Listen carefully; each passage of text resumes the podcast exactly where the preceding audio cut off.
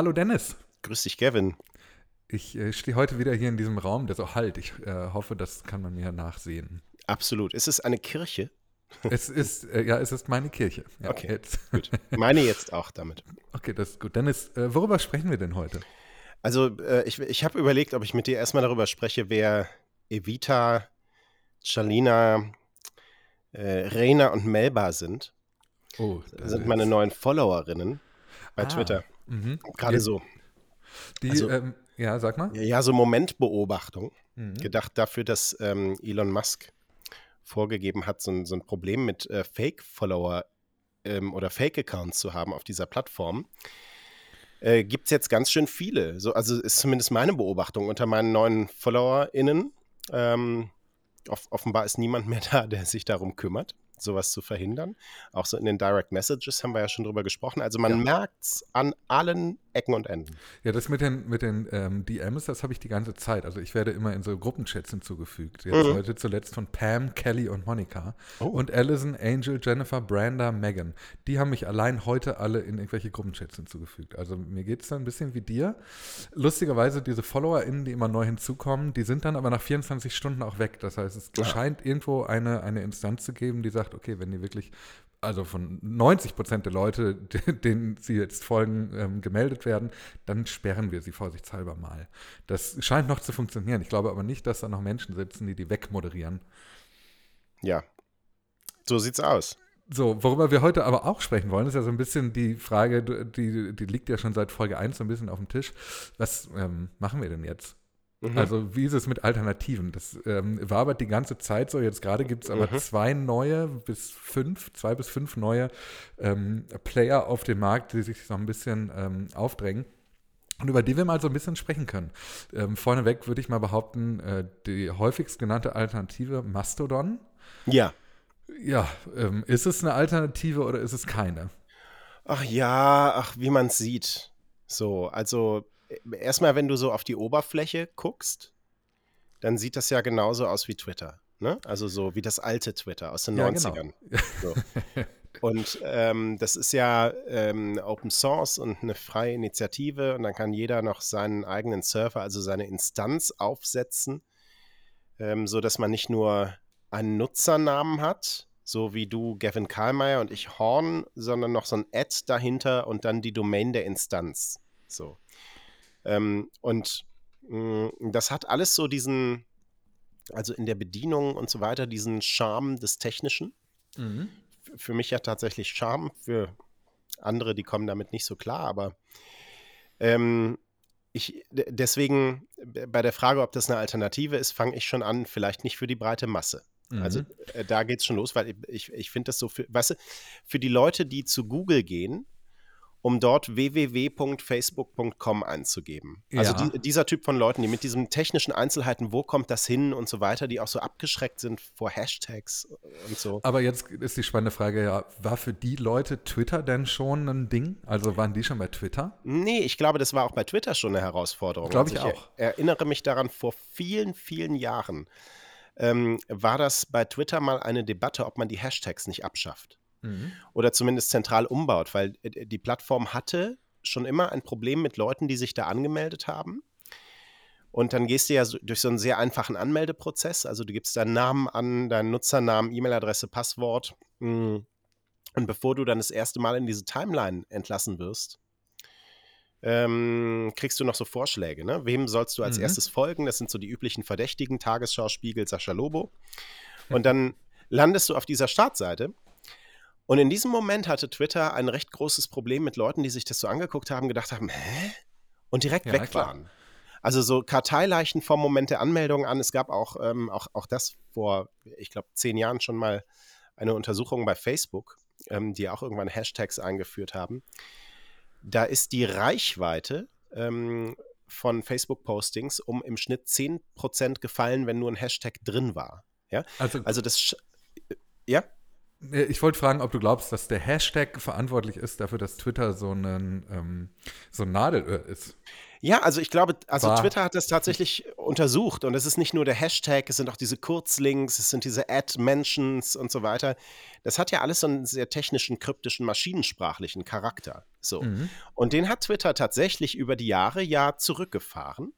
Mhm. Immer mit der Vorsicht und so diesem Blick darauf, nicht, dass wir diese engagierte Kernnutzerschaft, so die Profi-NutzerInnen, die, die wir hier im Podcast ja auch schon öfter angesprochen haben, welchen Wert die haben, auch so für die Verdienste von Twitter, dass die die mhm. nicht vergrätzen. So, das, das war natürlich die Gefahr sozusagen auf der Gegenseite. Aber die Art dieser Plattform hat schon immer eine Herausforderung in sich getragen, so die breite Masse zu erreichen. So. Und wenn du jetzt diesen Weg noch weiter gehst, und das, das tut Mastodon, ja, ähm, dann, dann wird es natürlich schwierig. So. Ja, würde ich dir zustimmen. Ich glaube auch, dass das ähm, allein diese Auswahl der Instanzen, dieses sich entscheiden müssen, dieses Nicht-Wissen, okay, kann ich die anderen Leute von anderen Servern denn dann auch immer noch sehen? Ähm, und auch die Antwort darauf ist nicht immer ja, weil Instanzen andere Instanzen offenbar ausschließen können und so ähm, es ist in sich zu, zu kompliziert, als dass es jetzt sofort eine große Alternative für den Mainstream ist, glaube ich ja. auch. Ich könnte mir aber vorstellen, dass es eine werden könnte, wenn es einen vereinfachten Zugang gäbe. Da können wir Und, gleich mal dr drüber reden, nur um da nochmal genau. ganz kurz ja. zu bleiben. Ähm, ich sehe jetzt schon vor meinem geistigen Auge diesen, diese ganzen Mastodon-Guys aufschreien und, und uns beschimpfen. Was soll das hier? Ich habe das auch zwischendurch immer mal so getwittert und, so, und dann kamen direkt diese Leute, äh, gefühlt so mit dem Linux-Pinguin als Profilbild, ähm, die dann direkt gesagt haben, wieso und so. Und ich musste mich daran erinnern, ähm, wie Moxie Marlinspike. Kennst du den? Das ist ein äh, Kryptograph. Nee, leider nicht. Nee, leider das nicht. ist der Typ hinter diesem, diesem Signal Messenger, der so der, der so, sicherste ja. Messenger ist. Mhm. So. Der hat mal einen sehr guten Text über das Web 3 geschrieben vor einer Weile. Und da hat er eine Wahrheit drin äh, verfasst, weil äh, also diese Web3-Diskussion so über das Dezentrale und, und mhm. weißt du, mhm. wieder so einen Schritt weiter und jeder wird wieder Herr seiner eigenen Daten und, und so weiter. Er, er hat da einen Satz reingepackt, den, den finde ich eine absolute Wahrheit und er lautet, die Leute haben keine Lust auf eigene Server. Niemand will eigene Server, kein Mensch will das. So, ja, das und ähm, ja also, und wenn du danach gehst, ähm, siehst du tatsächlich, wo das erste, erste Problem ist bei Mastodon. Ja. ja. Und, und ich glaube, die Leute haben auch keine Lust, Unterstellung, aber keine Lust, allzu viele Entscheidungen zu treffen. Also wenn ich mich entscheiden muss zwischen NRW Social und Tröd Café, dann stehe ich erstmal vor einer Entscheidung, die ich vielleicht gar nicht treffen kann, weil ich, ich nicht weiß, nach welche Konsequenzen hat. Ja, habe ich auch so gemacht und nach was klingt denn am seriösesten, aber das ist eine und ganz hast dann Trödkaffee genommen. Ja. Ich habe dann Trödkaffee. ja. genau. Und äh, ja? Nee, sag mal. Also du hast gerade diesen Punkt angesprochen mit dem einfacheren Zugang. Ne? Also ähm, mhm. noch kurz, ähm, bevor wir da ankommen, es gibt ja dann Folgeprobleme noch. Also mit diesen vielen Instanzen ist auch jede Instanz so ein bisschen ähm, mit eigenen Regeln versehen. Also je nachdem, wo ich mich anmelde, kann ich mich verifizieren lassen oder nicht. Das Verifizierungshäkchen sieht überall ein bisschen anders aus. Je nachdem, wo ich mich anmelde, gelten unterschiedliche Regeln für die Moderation von mhm. Inhalten. Einige moderieren gar nicht, andere doch. Und ähm, ich, ich glaube, wenn, also ich glaube, Mastodon skaliert nicht. Also die werden diese Probleme, die wir jetzt über viele Jahre bei den großen sozialen Plattformen besprochen haben, der Content-Moderation insbesondere. Ähm, Sicherheitsfragen hängen da auch dran. Ja? Verschlüsselung, Administratoren von Mastodon-Instanzen, die einfach sehen können, was die Leute sich als Privatnachricht hin und her schicken oder äh, Im solche, Zweifel, ja. Im solche Zweifel, Fragen. Absolut. Ähm, genau. Plus natürlich. Jetzt ist mir ein Mikrofon hier runtergefallen. Warte mal. wir sind Profis, wir machen das beruflich. Ähm, äh, plus die Ebene, es kommt natürlich eine unglaubliche Verantwortung mit dem ja. Instanzenbetrieb. Also wer sagt mir denn, dass ein, äh, dass das Team um Jan Böhmermann, die eine eigene Instanz betreiben und das gerade auch sehr ambitioniert tun, dass sie da in fünf Jahren noch Lust drauf haben? Ähm, wer sagt mir denn, dass das Trödcafé, die Menschen, die das machen und wahrscheinlich ehrenamtlich machen, dass die da in fünf Jahren noch Lust drauf haben? Und möchte ich mir in fünf Jahren einen neuen Server suchen? Möchte ich im Zweifel neue Onboarding-Prozesse machen? Möchte ich mir vielleicht sogar, weil der Server von heute auf morgen abgeschaltet wird, weil dahinter irgendjemand Dubioses sitzt, äh, vielleicht meine ganze Community neu zusammensuchen? Ich glaube nicht. Also diese Ebene, die, die wird mir da, die spielt für mich tatsächlich eine Rolle bei der mhm. Überlegung, wie, wie engagiert möchte ich da einsteigen. Das ist nichts, was zwingend gegen Mastodon spricht natürlich. Klar. Ich glaube, da würdest du mir recht geben, weil ja. auch Twitter musste sich damals entwickeln. Aber wir kommen von einem anderen Standpunkt oder Startpunkt, ähm, den, den wir gegangen sind. Und ähm, deswegen sind das natürlich berechtigte Fragen. Und jetzt hast du eben aufgeworfen, ähm, das wird vielleicht interessant, wenn irgendwer mal einen einfacheren Einstiegspunkt schafft. Ja, genau. Ich glaube, dass es nur irgendjemanden gibt, der ähm, Energie, Geld, ähm, Ressource an den Tag legt, um zu sagen, wir machen jetzt da einen größeren Einstieg möglich. Und lustigerweise ähm, hat eine Plattform, die wir beide kennen und wahrscheinlich auch viele unserer HörerInnen noch gut kennen von früher, ähm, jetzt angefangen an dieser, an einer Schnittstelle in das Fediverse, so nennt sich ja das, wo Mastodon drin äh, spielt, sozusagen, mhm. dieses kleine Internet im Internet ähm, äh, ein, ein, wie habe ich den Satz angefangen? Ich weiß auch nicht. Auf jeden Fall einen Zugang dazu zu bauen und das ist Tumblr. Mhm. Erinnerst du dich noch an Tumblr? Hast du eine Tumblr-Geschichte?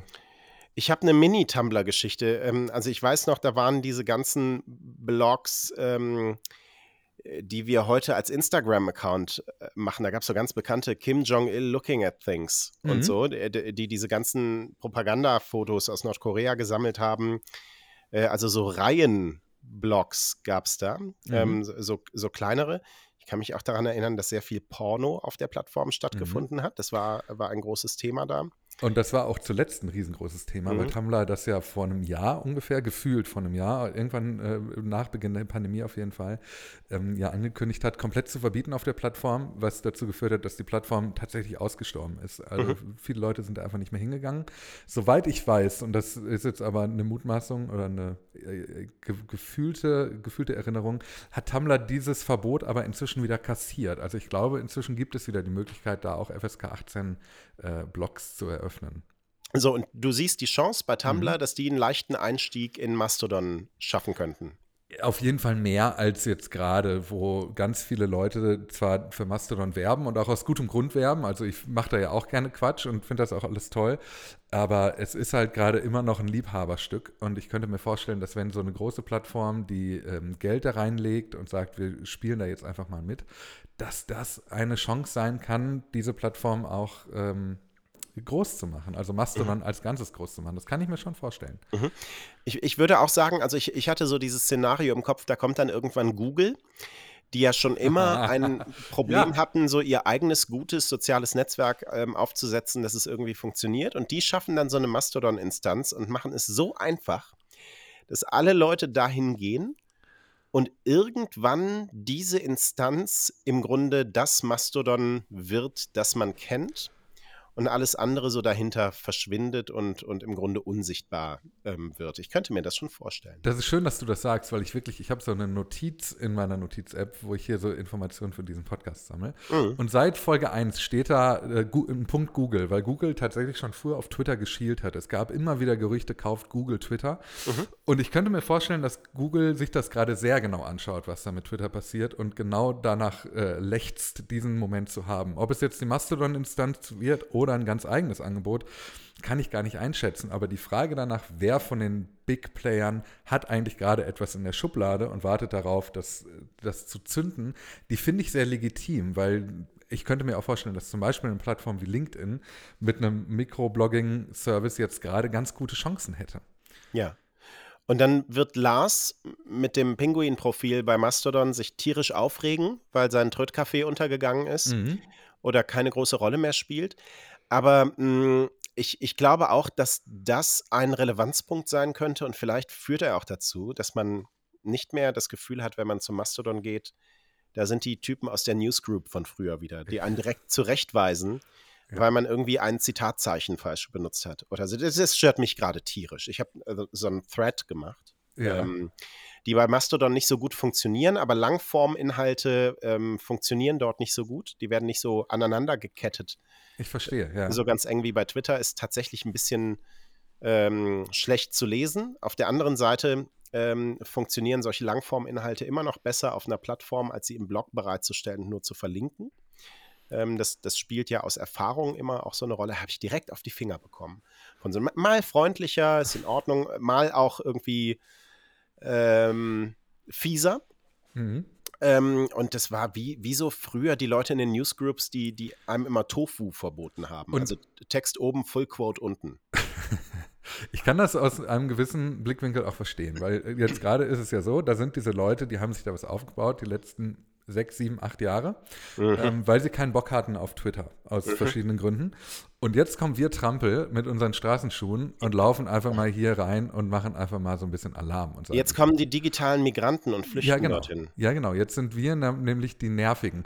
Jetzt sind mhm. wir die, die in den kleinen, nischigen Plattenladen gehen, wo die ganzen Platten- und Musiknerds immer rumhängen und fragen, ob es denn eigentlich die neue Single von Ed Sheeran zu kaufen gibt. Mhm. So sind wir gerade. Und ähm, ich, also ich habe vollstes Verständnis dafür, dass die Leute bei Mastodon da jetzt sehr vorsichtig sind, äh, mit diesen ganzen neuen Leuten ähm, sich, auf deren, sich auf deren Spiel herabzubegeben, logischerweise.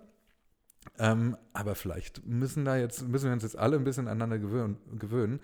Äh, wir haben nicht mehr viele, viele Plätze, wo wir hin können. Ja, selbstverständlich müssen wir das. Und ähm, ja, ich, ich kann es nicht so nachvollziehen. Äh, und ich finde, die Energie, die man jetzt da reinsteckt, äh, solchen Neuankömmlingen irgendwie auf so einer äh, kleinteiligen Ebene ähm, zu erklären, wie sie sich bitte nicht zu verhalten haben, weil man selbst denkt, dass so wäre es richtig. Ähm, was ich auch keinen Moderationsansatz übrigens finde, äh, die könnte man in die Verbesserung dieser Plattform stecken.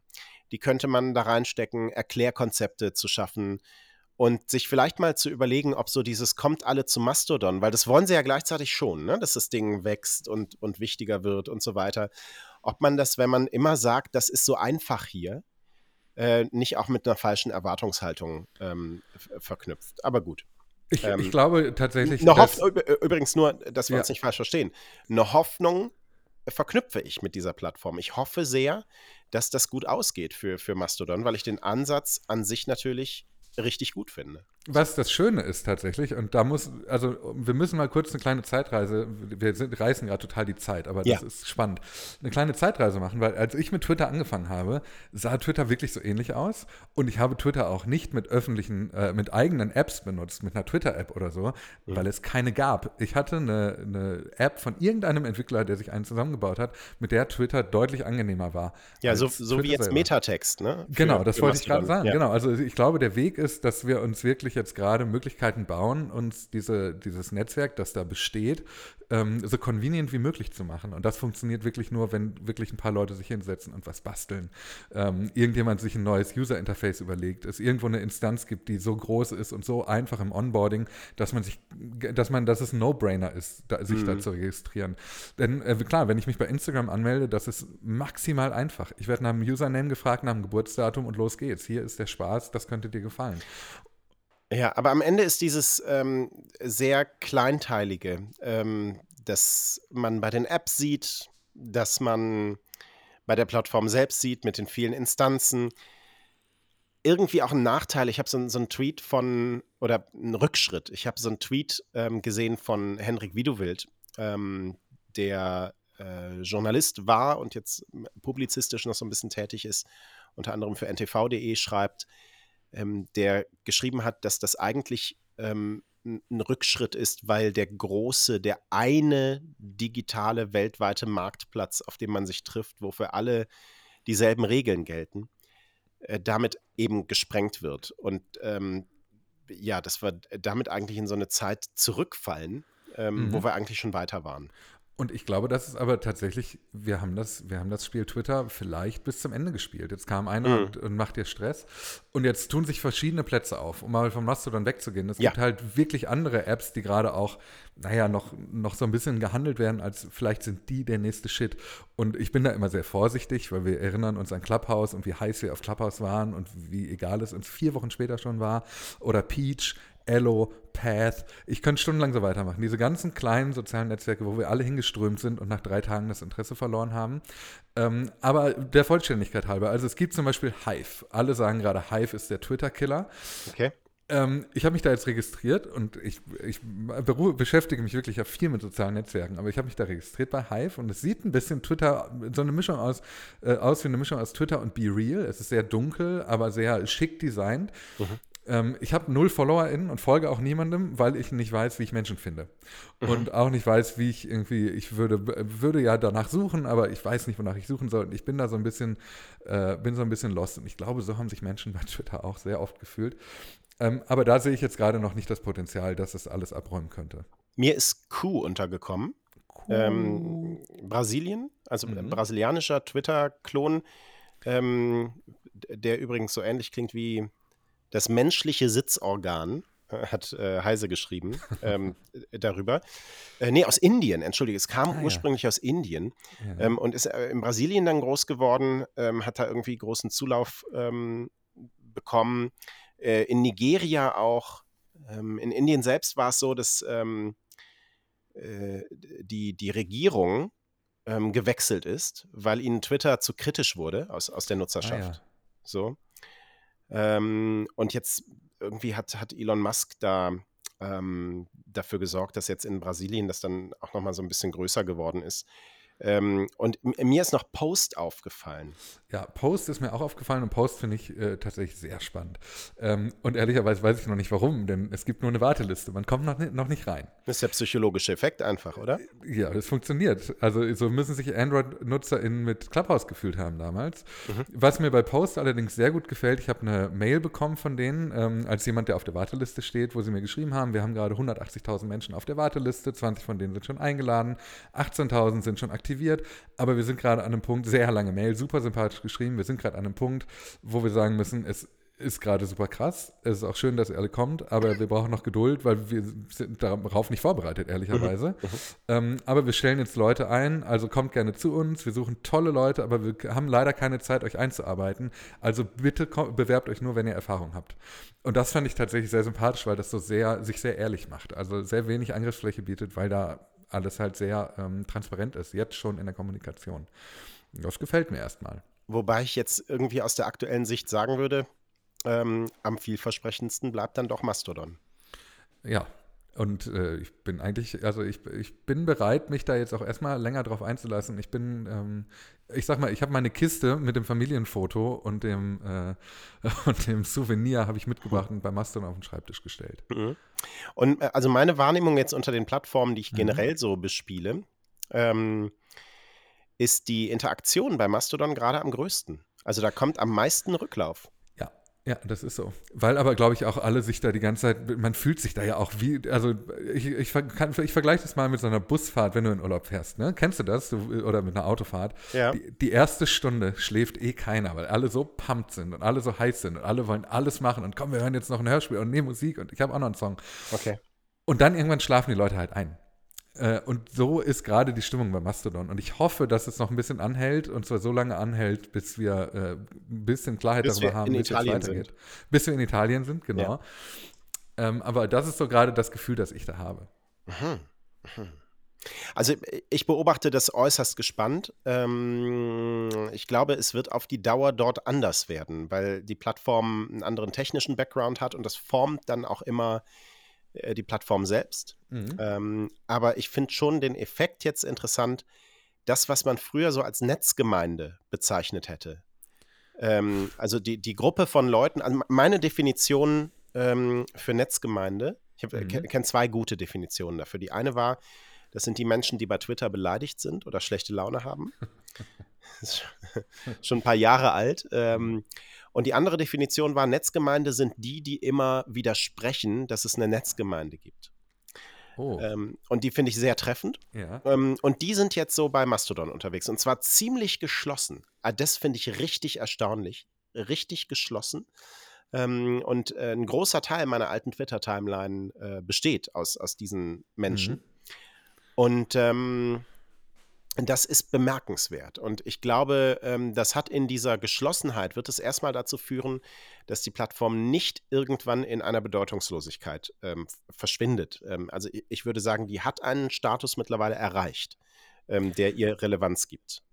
Und ich würde also eine Kleinigkeit die, hinzufügen. Ja, sag mal. Twitter hat genauso angefangen. Ne? Also die ersten Jahre bei Ja. Twitter waren genau das. Also da waren diese ganzen Leute, um die sich dann so gefühlt eh die Republika immer formte. Also Leute, die Genau. halt sich die, Die in der ganze Zeit eh, damals waren. Ja. die sich, genau, die sich mit sich selber beschäftigen viel, weil sie eben für, mit dem Internet und fürs Internet und um das Internet kämpfen. Und dieser Sprung, dass Twitter so eine wahnsinnige Mainstream-Plattform geworden ist, hat sehr lange gedauert und auch sehr viel Arbeit gebraucht. Ähm, und ich frage mich aber so ein bisschen, weil wir ja eigentlich an dem Punkt sind, wo diese ganzen Leute bei Twitter jetzt gerade sind, was passiert mit denen? Löschen die Twitter ersatzlos oder ähm, migrieren die doch zu Mastodon und lassen sich so ein bisschen drauf ein? Oder fangen sie doch an, bei TikTok sich mit äh, Challenges auseinanderzusetzen? Ich kann das nicht einschätzen. Mhm. Ich auch nicht. Ähm, aber da haben wir jetzt eine Entwicklung, nachdem wir sehr viele Jahre eher so Verschiebungen zwischen etablierten Plattformen hatten, die plötzlich aufbricht und mal was Neues bringen könnte. Und das, das finde ich einfach eine super spannende Situation gerade. Total. Ja. Wir hatten, Gucken uns wir so, an. wir hatten uns so viel für heute aufgeschrieben und ich äh, glaube, wir könnten dieses Thema sogar noch mal vertiefen. Also allein Ja. Mastodon äh, bringen. Es ist ja kein Mastodon-Podcast. Ähm, sonst hieß er kein Haken dran. und je, ähm, nach, je nach Instanz, Dennis. Je ich, kann mir, ich kann mir aber vorstellen, dass wir darauf tatsächlich irgendwann nochmal zurückkommen, so in der weiteren ähm, Entwicklung. Wir hatten uns noch so viel für heute aufgeschrieben. Aber ich würde sagen, Das, äh, das nehmen wir uns nach morgen mit, oder? Auf jeden Fall, so machen wir das. Ja. Dann bis morgen. Bis morgen.